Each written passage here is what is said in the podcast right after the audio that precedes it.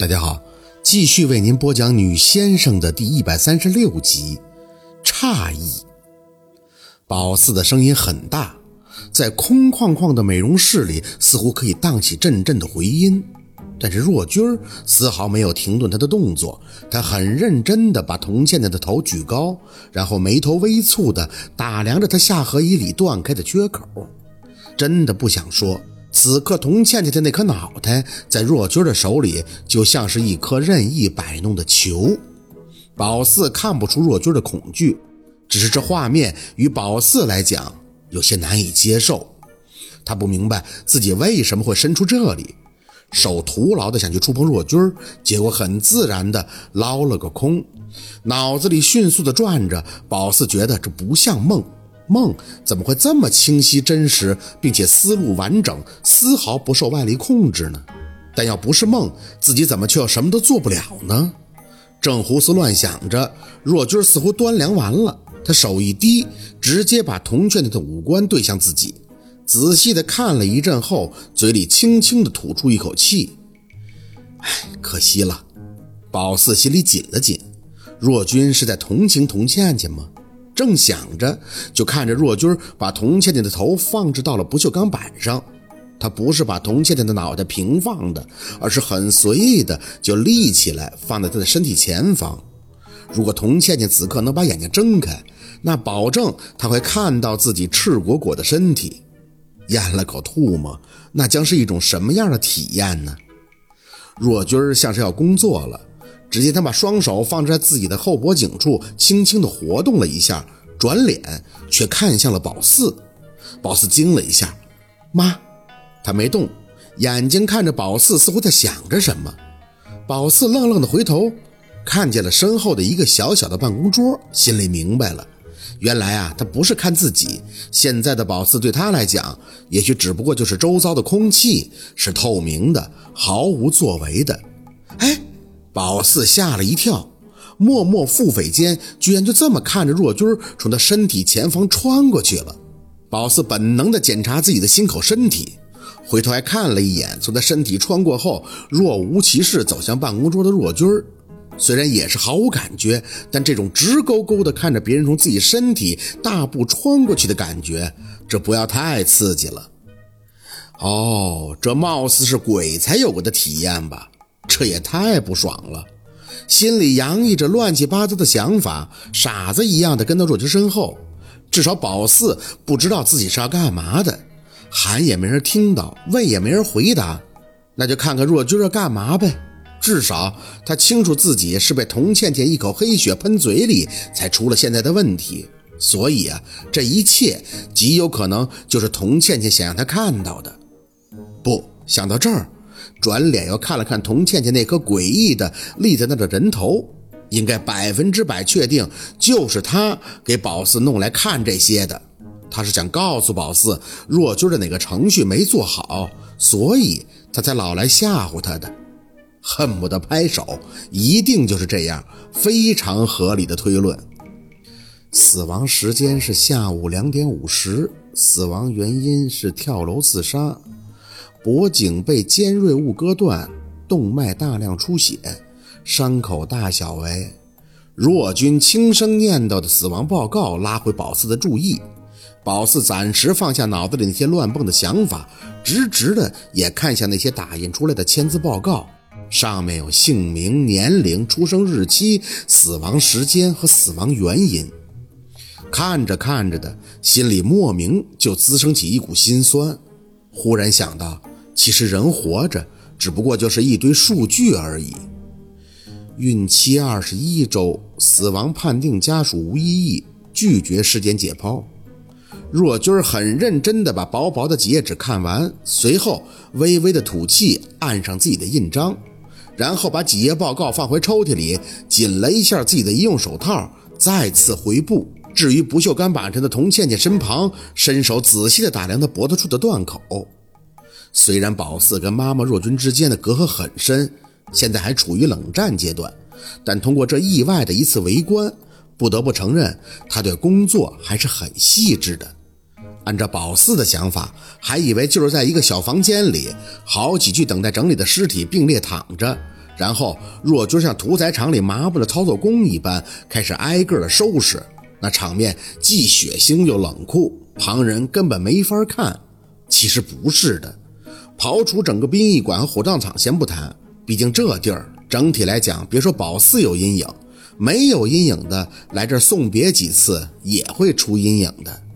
咱就单说这个遗体美容室，这间屋子很大，整体环境特别干净，四周的墙面都镶着白色的磨砂面墙砖，不反光，还很透亮。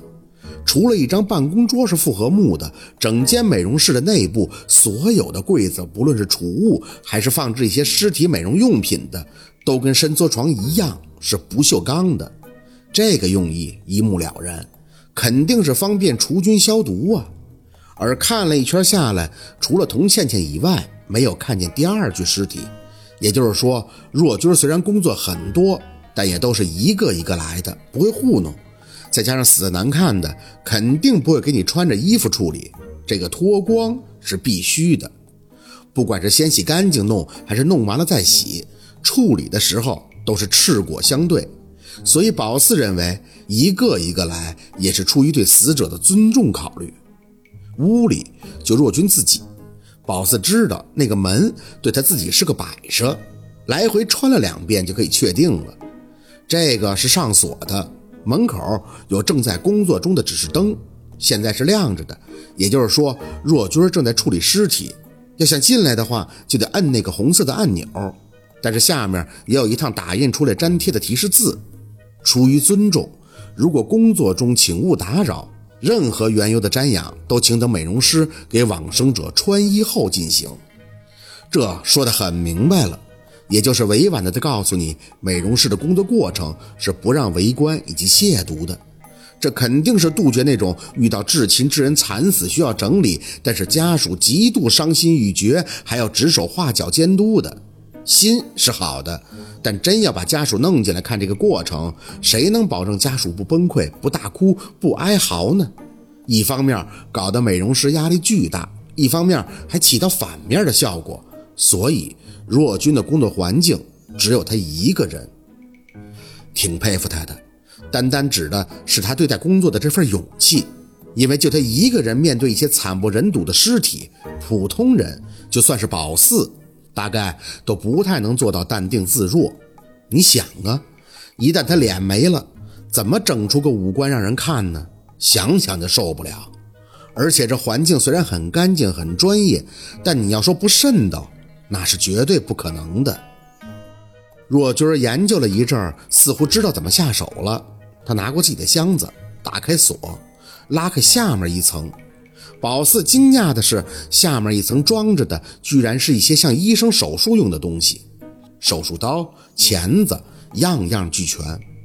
不过合计了几秒，也就明白了，若军这活儿有时候可不就跟外科医生一样吗？他拿出个医用的不锈钢托盘，放到童倩倩的肩膀上后方，就去给针穿线。那个针比一般的缝衣针要大，应该就是那种大号的缝衣针。只是若军穿的线却让宝四不解：红色的，他怎么穿红线呀？这是有什么讲究吗？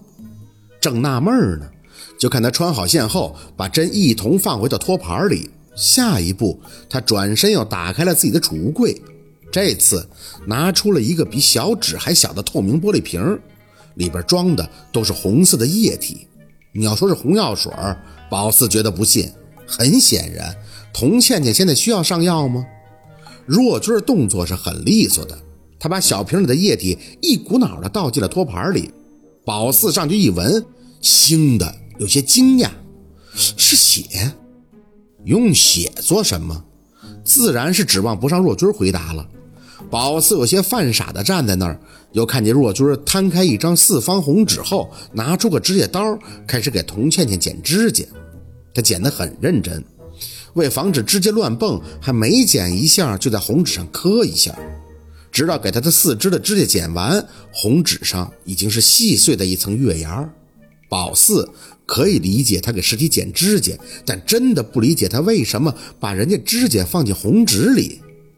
正诧异着，若军又开始拿出一个剪刀，抬手就剪了童倩倩一缕头发。不多，也就小小的一撮。做完这些后，他把头发跟童倩倩的那些指甲放到一起，然后仔细的包上红纸。宝四的心里提了提，这是什么路子？若君手上的动作自然不会像宝四的思维这么多虑，他又开始去摆弄童倩倩的头，上手先是掰开童倩倩的嘴，然后用医用钳子夹着那块四方红纸，硬生生地塞进了他的嘴里。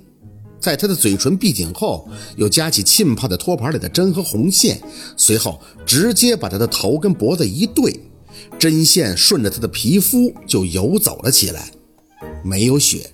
但能看出他的皮肤还是很有弹性的。若君缝完上面后，又上手把童倩倩的身体一翻，沁着的针线从她的脖子后单线游走过来，只是松垮垮的缝了一层，然后再一推，童倩倩就又仰面躺好了。宝四看着童倩倩那脖子上针脚很大的红线，抛开若君的一系列匪夷所思的做法先不谈，关键这缝的也太糊弄了吧！最后，若君针一抽就算完事儿了。刚才还说的认真细致，这最后结儿都没打，线头就耷拉着。别说人脑袋了，就是缝衣服都没这么缝的呀，根本就没缝上啊。可若君却对自己的杰作视若无睹，手在箱子里一掏，居然拿出了一把手术刀来。宝四瞪大眼，什么情况这是？脚下没动。下一秒，宝四直接就惊呼出声：“你干什么呀？”他居然拿着刀，轻轻松松地割开了童倩倩的小腹，真是亲妈呀！宝四都不忍去看了。若君怎么那么自然的就切开了一道一指长的刀口？随后手在里边一掏，居然拿出个耗子大小的褐红色的孩子，没有血，但那孩子身上包裹着一层说不清是什么东西的粘液。已经凝固了，说黑也不是，褐也不是，红也不是，粉不拉的，四肢小小的，呈蜷曲状，根本就没法看。宝四身上一阵的冰麻，恶心的差点要吐，脸一别，直看着童倩倩那双紧闭的眼，居然啪的睁开了，吓得再次惊呼出声：“妈呀！”这真是太平间的惊魂事件呀！要是再这么被吓几回，宝四都得短命。这路子也太新鲜刺激了。好，今天的故事就到这里了，感谢您的收听。喜欢听白好故事更加精彩，我们明天见。